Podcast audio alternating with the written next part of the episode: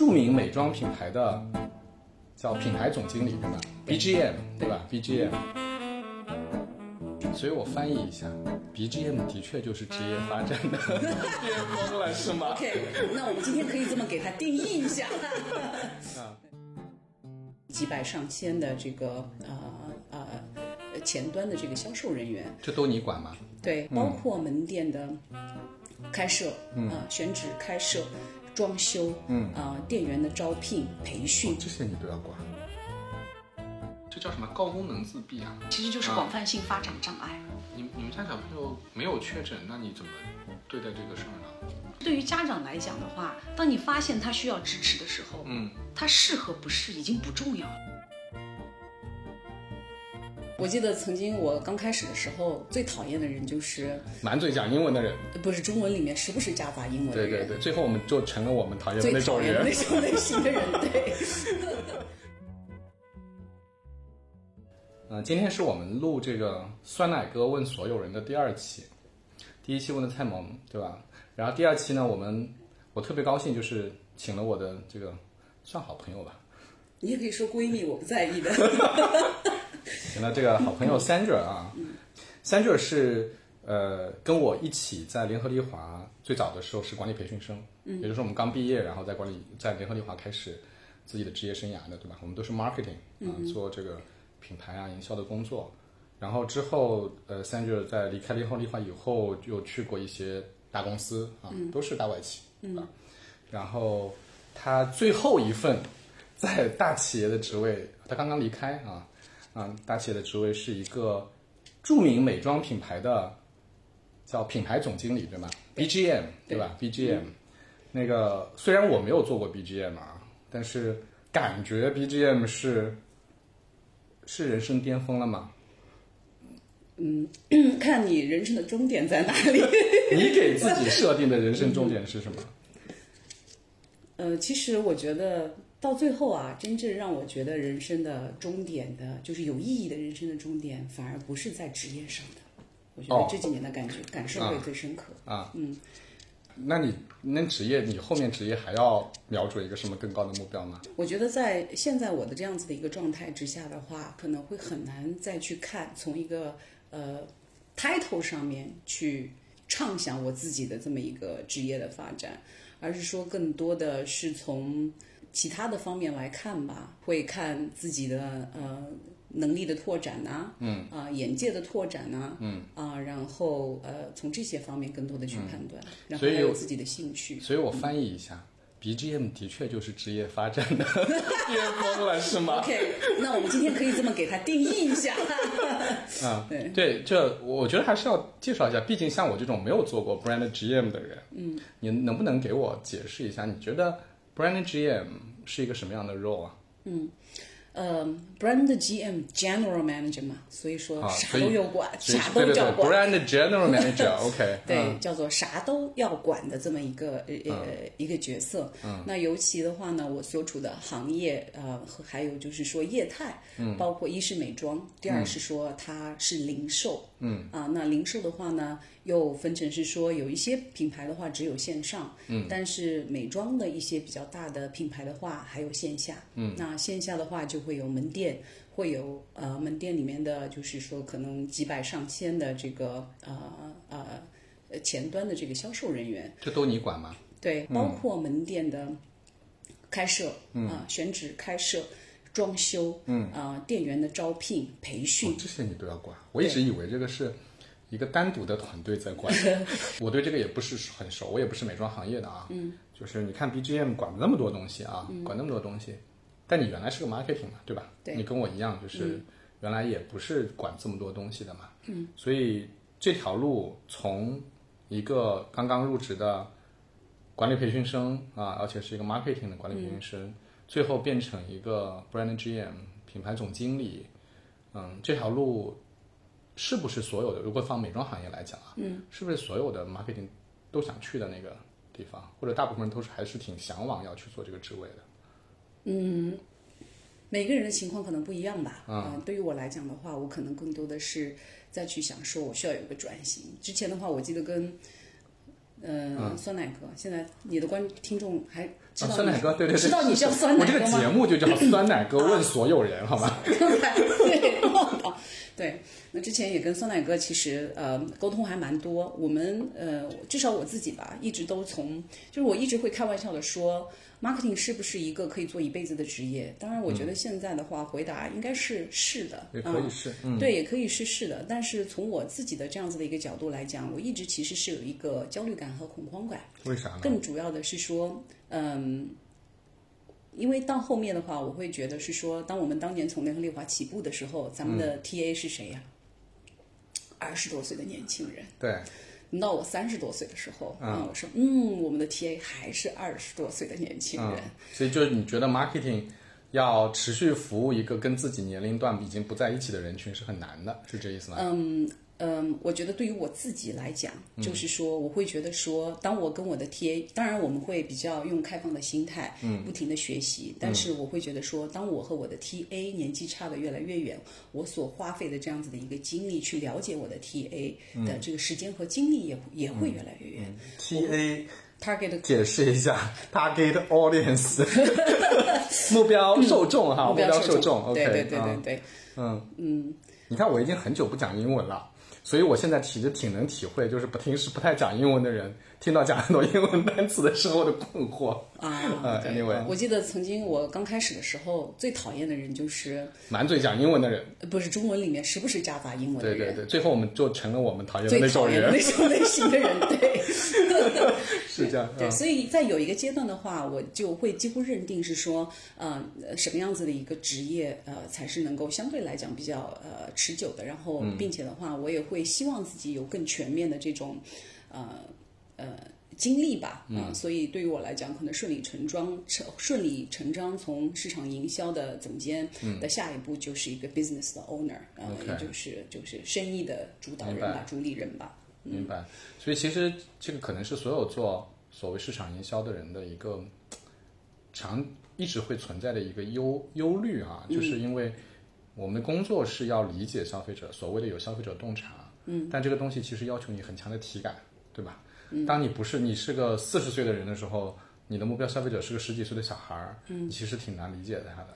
不要说理解消费者了，理解自己的小孩儿都很难理解，对吧？对，所以所以就就就这个是一个隐忧，嗯所以对你来讲，可能转型成一个 businessman，转型成一个管生意的人，嗯，可能是更好的一个职业发展的路径，对吧？对，而且我觉得其实从事市场营销的人都是，嗯，我觉得是非常聪明的，呃，必须是非常聪明的，嗯，啊、因为市场营销的话，在中国的这个状况，你的触点。consumer 的触点，嗯，平台变化非常的快，对，所以其实你没有办法去真正的说靠你过去的经验，嗯。呃，去应对未来的一些啊、这个市场营销的这样子的一个需求，所以他一定是很聪明、很很自驱，然后很愿意去接触一些、呃最新的东西和最前沿的东西。嗯，那对于我来讲的话，假设我是从一个求稳的状况之下，一个生意的主导人、管理人的话，其实他是可以利用到，或者是说呃怎么讲，使用到他过去所有的在不同。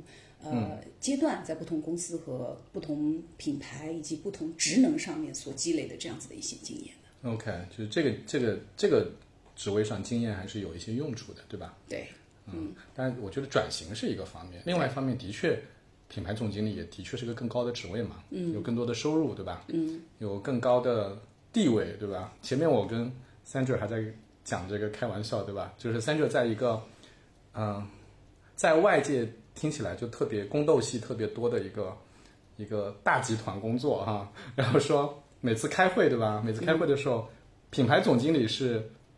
坐在里里圈儿的是吗？是有一个固定的位子是吗？呃，应该是说，呃，会议室的空间有限，所以呢，反正就是品牌总经理有更好的位子，对吧？然后那个那个那个下属们就坐在外圈，对吧？那坐在外面的人永远都是想往里面去的，对吧？嗯这个是、嗯这个是一定的。嗯，其实就回到我们职业刚开始的时候，就是嘴上就算不承认，心里面也是羡慕说，哎呀，老板有一个特别大的办公室，嗯，然后哇，外面景色很好，我有一天要是能够有一个自己的办公室就好了，对吗？对，没想到等到，啊，你们可能不一样，我自己的感受就是，等到我们升职的时候，发现公司开始推行平等化了，所以老板也没有办公室了。怎么对。老是那么生不逢时呢？对，或者是说到最后，你真正进了那个办公室，或者在豪华的 CBD 的这个、这个地段啊，这个这个或者是在商场里面的办公楼里面，嗯。在工作长明窗明几净，然后旁边还有落地窗，然后外面都高楼大厦也好，还是绿地也好，对但是你会发觉，嗯其实你根本没有时间你去去看一眼窗外的风景。所以并不是，并不是像偶像剧里演的那样，就可以站在落地窗前大喊一声说啊，我做到了。对，我觉得 更像是鲁迅先生说的那啊一句。是什么？我也忘了，好像是蝉鸣吧，说那些啊热闹是他们的，跟我没有关系。我就是每天埋头加班。对对对，嗯，挺有意思。最近一段时间我过得有点不堪，刚结束了持续的加班，昨天晚上喝酒到太晚，闹钟响了一万次才敢爬起来，浑浑噩噩发呆的早餐。挤上了车班，地铁就在八点半，忙碌的人群你追我赶，戴上耳机什么都不管，一个疯狂的念头让我不想继续，实而又庸碌的循环。哎，那个就是，我觉得其实大家都挺关心一件事情，因为你从职场小白开始，到最后做品牌总经理，真正能走通这条线的人其实是很少的。当然，你也可以说有些人是不本来就不想走这条线，但不管怎么样，即使你全身心的投入去全力以赴做这件事情，也是很少的，因为毕竟是金字塔尖了嘛，能成为品牌总经理，对吧？而且是一个知名的品牌总经理，其实都很难。你觉得这一路上过来，嗯对你来说最困难的事情是什么？就肯定是个升级打怪的过程，对吧？升级打怪的过程当中，你肯定遇到过很多的麻烦吧，有很多妖怪要打，对吧？那最大的妖怪是什么？我觉得我一直都在想最困难的事情，因为很多的事情当时的时候很困难，过了再回想，你可能不会觉得那是一件困难的事情。比如呢，什么样的事情？我举个例子啊，嗯，就像就像女人怀孕生孩子的时候，嗯她都很怕痛，觉得说天哪，嗯生孩子简直是人间炼狱，不敢。嗯但是你终究要去嗯啊，生完了以后再回头的时候，你都是觉你都会觉得生孩子那一刻简直不算什么，养孩子才在后面。对对对对对。麻烦还在后面。对对对，所以我想试图重新去定义一下酸奶糕刚才问的最困难的事情，嗯，就是说有什么事情是我无能为力的，嗯，其实我觉得在时机了。嗯，所以，嗯，我们年轻的时候都觉得自己能做任何的事情，到后面的话，你会呃，就是越到后面，可能你会越越觉得是说，其实是时势造了一个英雄。嗯嗯就像之前，嗯，我也经常性有就是在就是品牌发展速度非常的快，然后整个的品牌会出很多业界赞叹的业绩以及 case 的时候，有人问我说，嗯。呃，你们做了什么？嗯。啊、那我永远都是会从时机来看，就是有的时候，呃，在一个洪流之下，啊、一只蚂蚁，嗯、在剧目上顺流而下的时候，蚂蚁的感觉很好，嗯，但其实你不知道，嗯，你站在的是一个在洪水上漂浮的剧目，嗯，所以这个时机是很重要的。那我觉得，一是说我呃在对的时机进入了一个对的行业，对的行业，对所以就是美妆正好这两年是发展很快，是的对吧？所以说，因为你所有的整个的，我们讲升职加薪啊，或者是说，嗯呃呃，就是成长为职位更高的人，一个最核心和基础的东西就是业绩，底层的支撑的这个业绩，呃，难道仅仅是因为某一个人，或者是说呃某一个团队吗？我觉得其实更大的背景是一个时代背景，所以我一直都会感激，嗯、这个呃怎么讲，就是一个对的时间吧。你的你的意思就是说，呃，嗯就是还是选时，就是时机重要。但是你知道，就是事后看会，你就像你自己会事后看嘛，哎，我当初选美妆行业选对了，对吧？嗯但实际上身处其中的时候，其实多半还是有一点盲目的嘛，对吧？嗯就是赌一把，对吧？我觉得这个好像将来有前途，嗯，我就去。很多人是这样的嘛，对吧？还有就是，这是个很宏观的逻辑，一个微观的逻辑就是，当你身处不管这个行业好不好，嗯，你身处在里面的时候，你还是会有多多少少的困难，比如说碰到一个不喜欢你的老板，嗯，这种事情是我们都遇到过，对吧？嗯，呃，或者说遇到一个公司就是公司政治很厉害，对吧？人搞人，然后也没什么意思。嗯，那其实这种情况也挺常见的嘛。嗯，你自己有觉得印象特别深刻、觉得特别难搞的时候吗？那我觉得相对来讲的话，公司治理一个比较呃突出的特点就是每个部门它有一个总的目标，嗯，但是它有它自己的 KPI，嗯，那在这个状况之下的话，嗯、在一个总经理负责制的这么一个品牌，你需要调动到公司各个部门，甚至是说。呃，全球供应链也好，全球的这个创意也好，嗯，来给中来为你的品牌和为中国的市场，嗯，来发力，嗯。啊，我觉得这个是相对来讲会花比较多的时间和精力，也常常会遇到一些困难的地方。嗯就是要跟很多，包括全球的部门呐、不同的合作对象啊，对，这之间要花很多的力气嘛，对不对？对，或者是说我们在年轻年轻气盛的时候，总是觉得我们要、为什么我们不能够认准一个方向就冲冲冲？我们会觉得这些沟通都是内部的内耗。嗯，但是在一个呃全公司协作以及是说全球协作的这样子的一个公司背景下来，我们所谓的这种内耗，嗯，其实就变成了必要的一部分。嗯，它是一个怎么讲？它是一个你去最最终达成生意目的也好，品牌目标也好，一个非常重要的部分。嗯，我觉得可能是说，这个对于我们所谓的所说的这个内耗，嗯，从一个 negative，从一个非常负面的认知，嗯，到一个非常正面的认知，嗯，以及你要说能够去用这种内部的沟通的机制，嗯，去推动品牌的发展。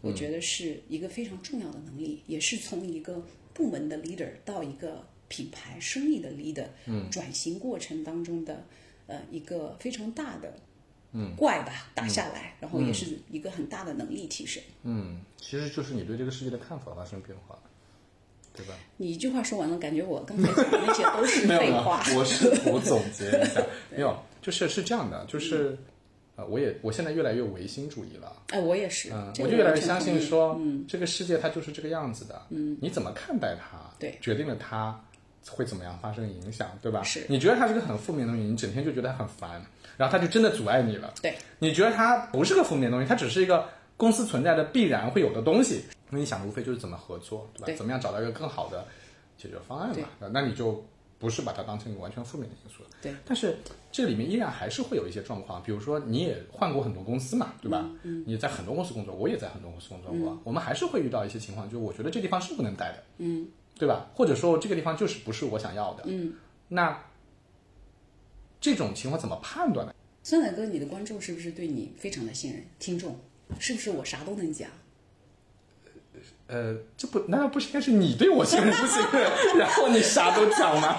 对对对，然后其实这个的话呢，其实挺难讲的。从我的角度来讲的话，我可能要讲一句，大家都觉得，哎，站着说话不腰疼，就是跟随你的内心吧。嗯，因为我觉得有的时候你在二十几岁，现在我比如说在我这个年纪，我要用现在的心态去要求我二十几岁那个时候的人，不可能不啊可能，不可能所以在年轻的时候，你往往是说跟着你自己的这个诉求。嗯，有的时候，呃，我的下属，呃，或者是说我的同事来找我聊啊，年轻一点的同事找我聊未来的这样子的一个发展，或者我也会问。嗯，我经常性会说，嗯，现在我们看未来，嗯，已经不可能看十年了。嗯，但是两到三年内还是可以看，要去想一想的。嗯，其实我觉得判断，也就是说，当你在年轻的时候，你往往会呃比较容易的想清楚，说我两到三年内我想成为什么。嗯，如果说这个东西现在的这个环境阻碍我成为这样子的人，嗯，那可能就会离开。当然，第一步肯定是跟自己的老板和公司的就是 HR 什么的去沟通自己的发展的计划。嗯，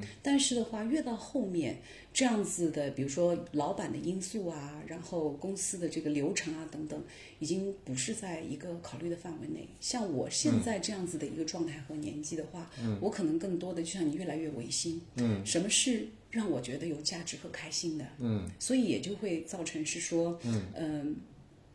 就自己想要的生活，以及现在的生活的一个对比。嗯，那当然，像在我这样子的一个年纪，也会出现说上有老下有小的，多了一个维度。对，那么对于我来讲，永远都是家人是一个压倒性的这样子的一个。OK，所以你现在把家人放在更更高的位置上。对，总结一句就是说，第一，这个平台，这个现在的所在的这个工作是不是你想要继续做的？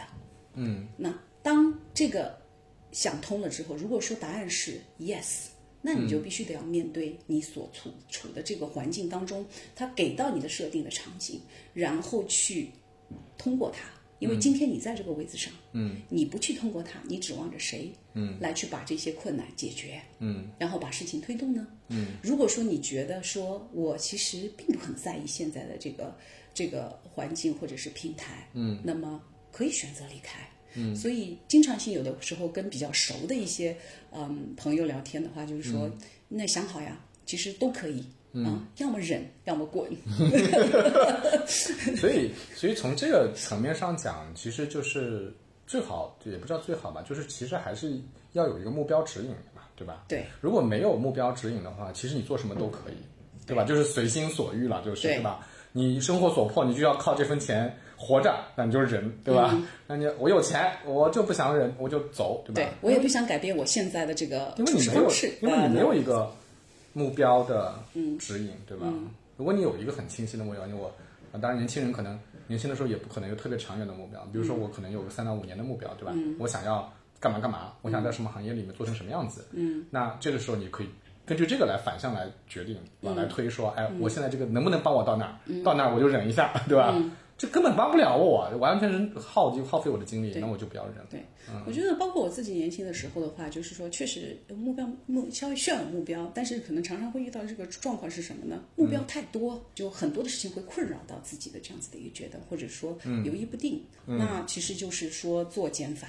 最重要的是什么？single minded，我们叫做就是单一目标。嗯，在这个目标之下，所有的一切都是可以去，呃，可以用比较呃正面的、积极的方式去去处理。其实生活当中也是这样啊、没有完美的生活嘛。我还记得《奇葩说》里面有一届的那个辩论的话特别好，当时我也不知道怎么回事，我还把这段话给写在了自己的记录本上。嗯，就说当你在努力去在经历一段你特别觉得很痛苦的这样子的一个经历，以及去面对很多的事情的时候，你总会觉得说，我们当我把我努力把这些这些事情做完了，过一阵子就好了。嗯，直到过了一阵子啊之后，你发觉这些所有的事情就是你生活的本身，它而且还会持续很久。对，是要学会跟他共处，对，就是听起来有点惨。对，但是呢，你对到最后，你就会越觉得说，有的时候，呃，大家都会需要有个强大的内心。这个强大的内心的核心的基础，就是得要训练自己。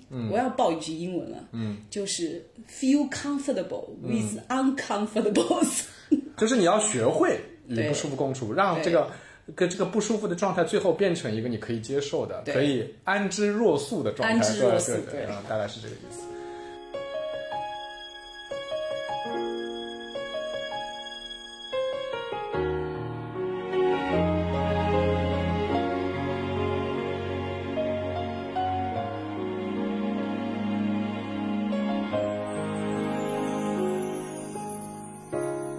像是起飞的易拉罐，你偶尔这样感叹，被现实裹挟轮转。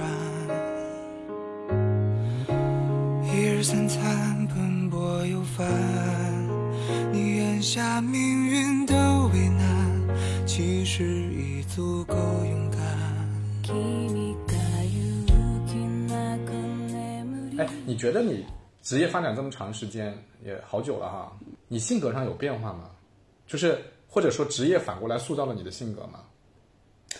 我先讲我对你的观察哈，好，但有可能我也是因为我对你理解了解不够，就是我觉得我们刚开始进来的时候，刚开始工作的时候，啊、我们都还是就比较温和嘛，就是就是我们也不是那种，因为我们当时管理培训师那么多人，有很多人是很很要的，对吧？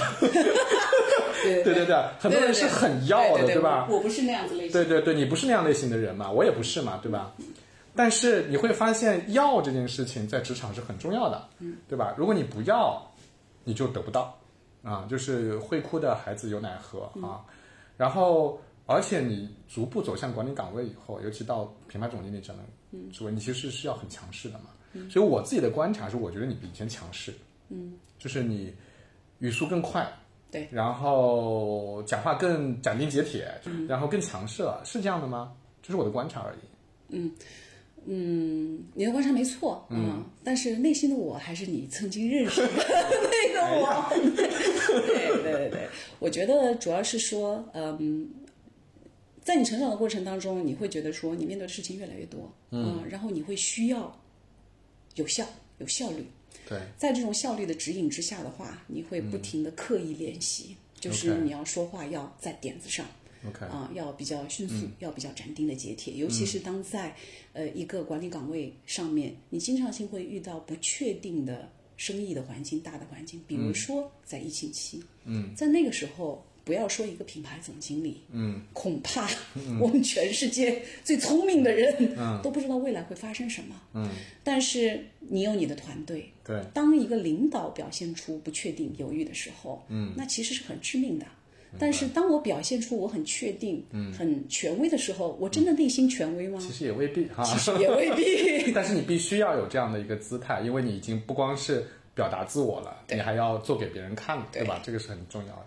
呃，其实我也挺同意，就是其实未必是性格的改变，对吧？对可能性格还是那样子的，对。但是你看我我自己也是，就虽然我没有去做大的团队的领导啊，嗯，但是我越来越难以容忍，就是跟我合作的人的低效率了。对对吧？以前我们就觉得，哎呀，没事，就是大家都这样哈，与与人为善，对吧？对那现在你就会觉得你在浪费我，也在浪费别人的时间和精力，对吧对？那我就觉得我不需要，不想再跟你合作，因为我想看到更高效的人，对吧？我我其实现在挺，我就耐心比以前差了。比如说我没有改变的一一一点的话，我就说我还是希望能够帮助到别人，嗯我还是希望与人为善。嗯，只不过是说反过来讲，以前与人为善的方式是说，哎，我不要打断你吧，我不要让你觉得生气吧。那主要是因为我的时间比较的多，咱们也单身。不值钱。对对对对，但是我现在的与人为善，更多的是说，我虽然说觉得你很犹豫，没有必要，对吧？站在我现在的这个经历上来看，但是我内心的与人为善还是在，所以我愿意跟你讲。我知道我讲了可能未必有用。对啊，但是我还是会讲。但是讲完了以后，如果还是这样子的话，那你就会迅速撤离啊啊，或者是说一些你你说，当你的合作伙伴觉得很就是效率很低下，或者是不在逻辑上面的话，那以往与人为善叫做我不打断你吧，我忍忍忍忍忍到你讲完话。现在的话可能会毫不犹豫打断，然后转身离开。毕竟我们中年人的时间不多了，对啊，真的是，嗯，是这样子的，是这样子的。OK，嗯、然后你现在离职了嘛，对吧？离职多久了？离开公司？几个月吧。你那你现在你为什么会离职呢？嗯是因为我觉得就是说，嗯、其实我呃，我觉得我的坚韧性还是满足的，所以我不太愿意是说在中途退出，嗯啊，但是的话呢，我又是说，当我在做一件事情的时候，嗯，我可以投入一百二十，我觉得可能这是一个、怎么讲啊态度或者是习惯吧，嗯嗯嗯，那么但是在目前的状况之下，假设。嗯，比如说我们家小朋友啊、现在正在处于他一个相对来讲比较关键的这样子的一个一个阶段，嗯，我觉得我真的无法兼顾，嗯，那我可能会舍掉一边，直接退出。那在这个就回到我咱们最初讲的，嗯，在我的这个阶段，每个阶段的重心会不一样，嗯。我就是退出的这个这个这个决定，其实是可能会很纠结，嗯，但是当面对我要支持我的小朋友的时候，嗯，这就这就是个很容易的决定，你你这个事儿让我想起了另外一个人，就是我们、你可能也认识，就是以前联合利华的一个副总裁，嗯，香港人啊，就是他当初他来大陆工作，嗯，然后他们小朋友本来是在上海读书的，嗯，然后他们好像香港读书也挺难的，要抽签什么的，要要要要要摇号什么的，然后他摇到了一个，他们小朋友摇到了一个在香港的最好的小学，嗯，好像是这样子的，嗯。然后他就突然宣布说我不干了，嗯，啊，就是她本来是一个特别事业心特别强，然后很强势的女人，然后他说不行，我要回去，因为我们小朋友要在香港上学，嗯嗯，然后我记得他当时讲了一个很很有意思的话，我印象还挺深，他说我今年已经四十了，他说我的前半辈子贡献给工作。我的后半辈子要贡献给我的家人，嗯，所以我就决定回去了。好像跟你讲的有点 真的有一，点像，对吧？刚刚才那句话，我确实我也讲过类似的话，啊，是吧？对，嗯或者说我把家人看作是自己，我说后半辈子要、要比较好的为自己活这。其实也是你在，这也是你在做的事情。对不管是你在工作，还是你在照顾家人，在支持家人，都是都是你要做的事情，对吧？对只不过就是你的重心会会转变。每个早晨七点半就自然醒，风铃响起，又是一天，云很轻。晒好的衣服，味道很安静，一切都是柔软又宁静。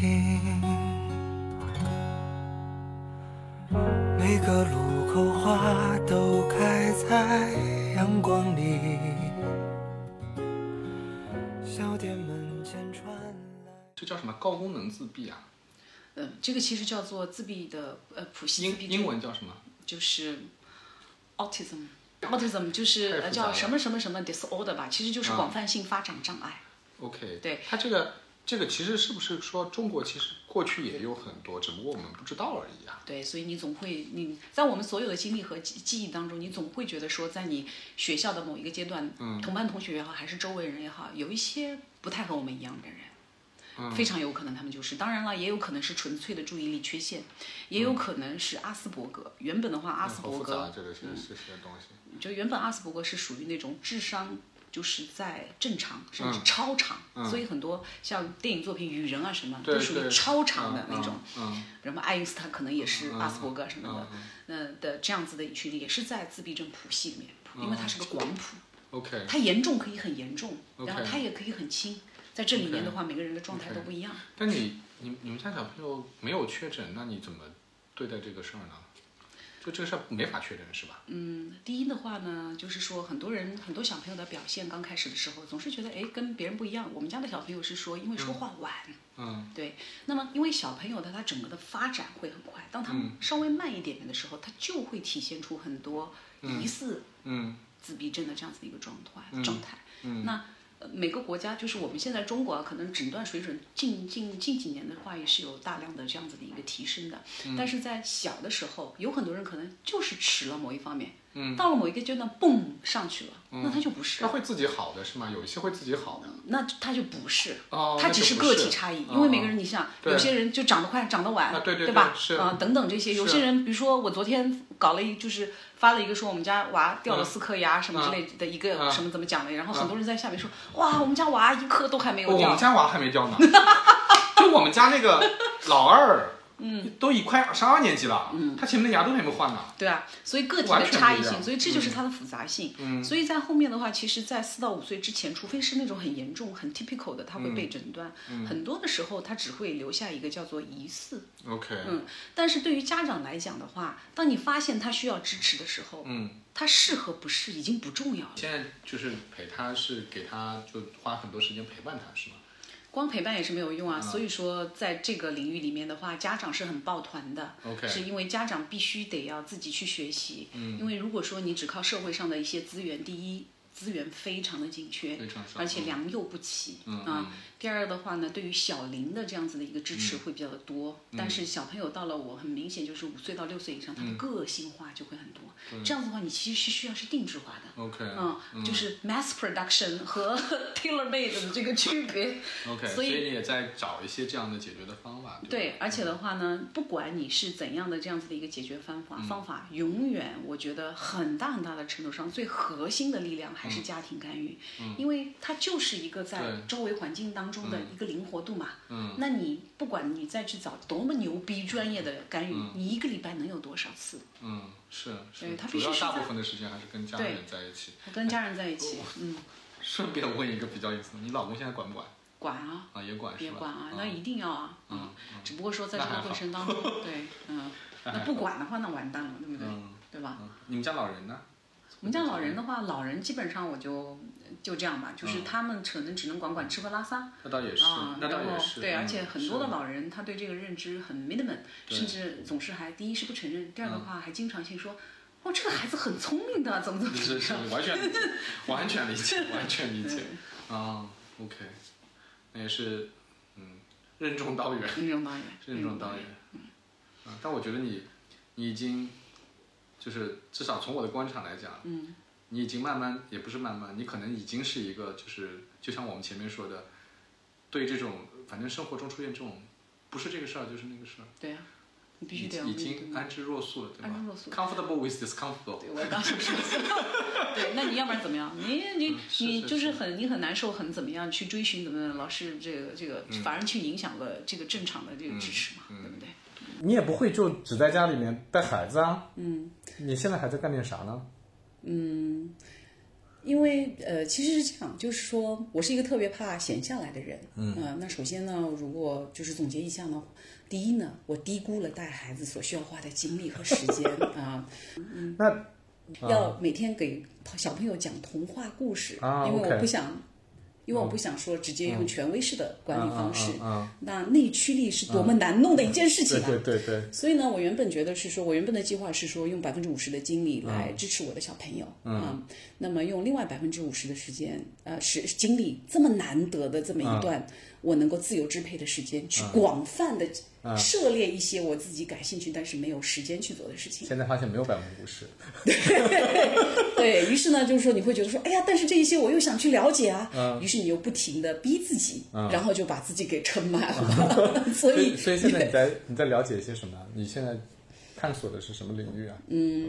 呃，就是除了呃除了小朋友的呃嗯之外啊，就是说，因为现在的话，整个的行业还是风起云涌的 OK，啊，所以会有很多的这个资本介入啊，啊或者是说有一些这种老的这种当地的，但是是国有的这种比较好的。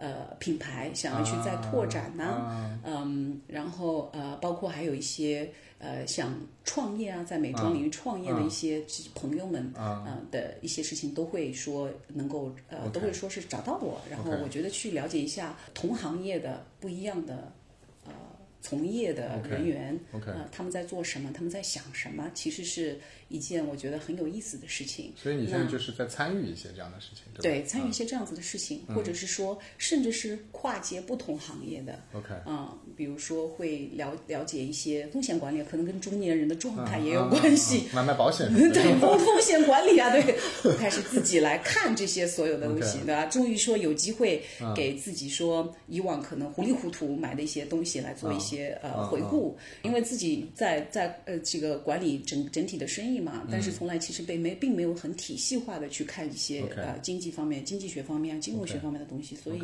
也会有兴趣去了解一些。OK，你给自己留了多长的时间啊？就是如果你会再入职场？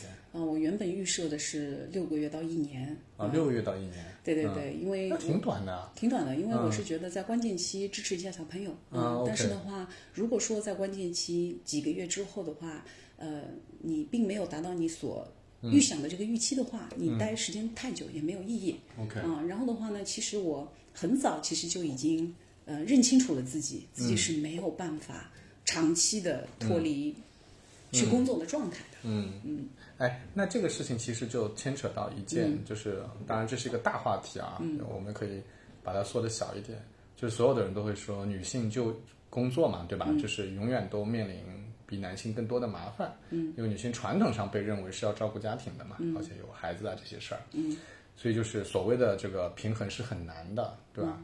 就你你会怎么看这个问题呢？或者说从你自己的自己的实践来说，包括你对未来的计划来说，嗯，你怎么看待将来？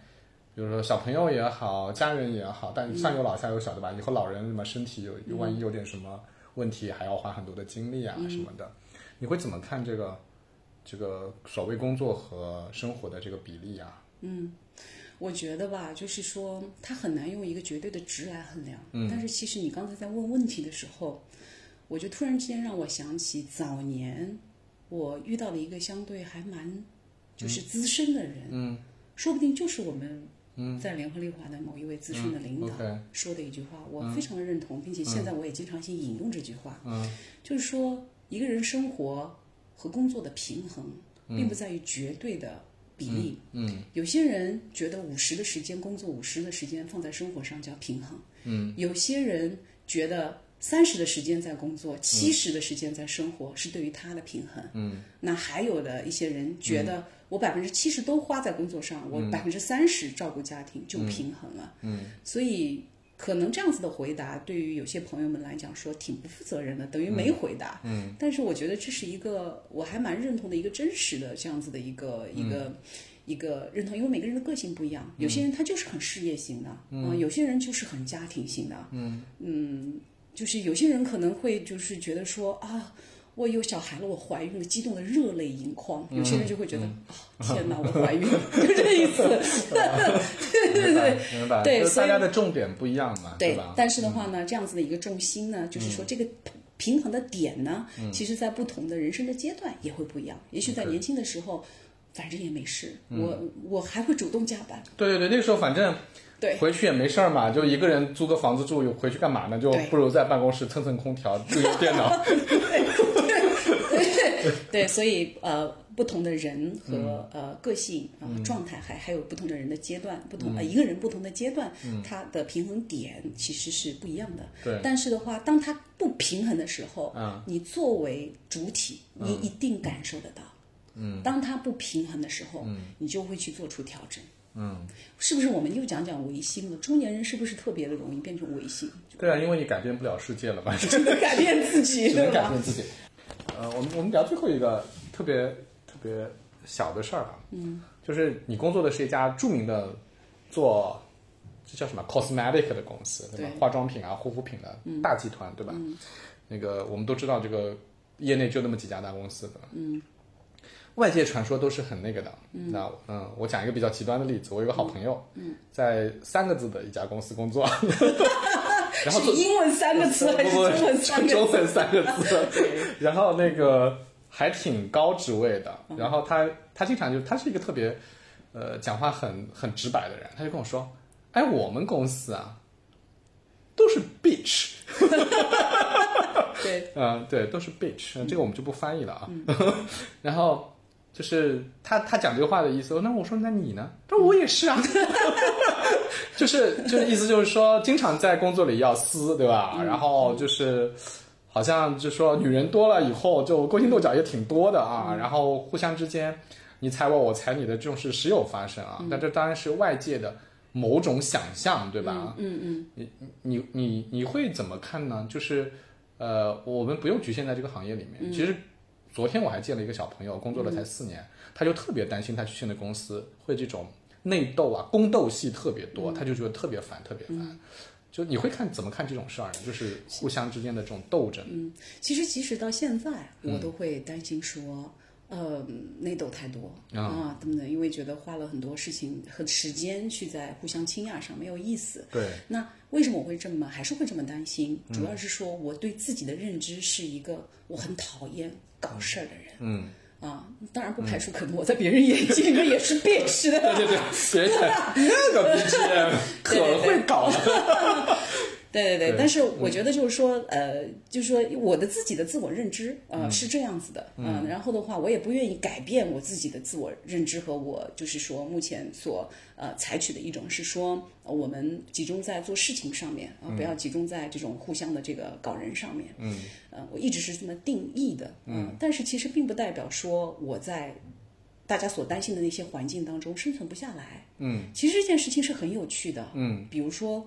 我们都是从联合利华出来的，是不是？对。嗯，咱们在联合利华的出来时候，总是会耳闻说外面什么什么公司怎么怎么样，你会觉得说，哎呦，我不适合，我不适合，你就 avoid。嗯嗯。等到你离开了联合利华，不知道这个能不能讲啊？那个 离开联合利华，人啊。结果人家都说联合利华特别搞笑。对对对，然后就会说，哇，你在联合利华那样子的环境当中，也能生存下来，你肯定什么环境都不都都不怕。嗯。包括是我后面到很多的公司，都是我认为我选择的，相对来讲是。那个比较能够让我生存下去的公司，等到我离开的时候，或者说还在，你在外界聊的时候，都会觉得哦，你们公司很搞的。所以后来的话，我会觉得就释然了。也许这个搞和不搞，并不是你选择的最重要的一个因素。嗯，哎，这是一个很新奇的角度，很新奇的角度。嗯，其实我觉得就是，嗯，我觉得还是存在着有一些公司相对来说。事儿比较多，嗯，就是这方面事儿的人比较多啊。对，嗯，我觉得还是有的。但是我自己的职业的路径上，我觉得过去三十年，中国因为发展一直比较好，嗯，所以相对来说，大部分公司还是以业务优先的，嗯，一旦业务优先，哪怕搞也没事儿，因为大家就是我我以前跟那个一个阿里的朋友聊过，我觉得他讲的特别有意思啊，嗯，他说这事儿就像打地鼠，嗯，你有玩过那个打地鼠游戏嘛？就出来一个地鼠，梆一下一榔头敲下去，他说如果你专注于搞这件事儿，就是你觉得这个事儿很重要，你整天在那搞，你会发现像打地鼠一样，永远打不完。到处都充满了搞的事儿。对对对，这个人搞的事儿解决了，那个搞的事又出来了。他说：“那怎么样摆脱这种打地鼠的困境呢？嗯，就是往前跑。嗯，他说你业务往前跑，你推动业务往前跑，业务只要跑起来，地鼠都不见了。对对吧？就像你前面说的，业绩优先。嗯，我把业绩做起来了，你再怎么搞，嗯，我还是有护身符的。对，其实就是说，嗯，其实怎么样呢？其实也反过来讲是说。呃，永远就是说，永远是呃，就把精力放在做事情上，做好事情上，做对的事情上。嗯，是一个相对来讲啊，嗯，比较底层和比较好的长期的策略。嗯嗯。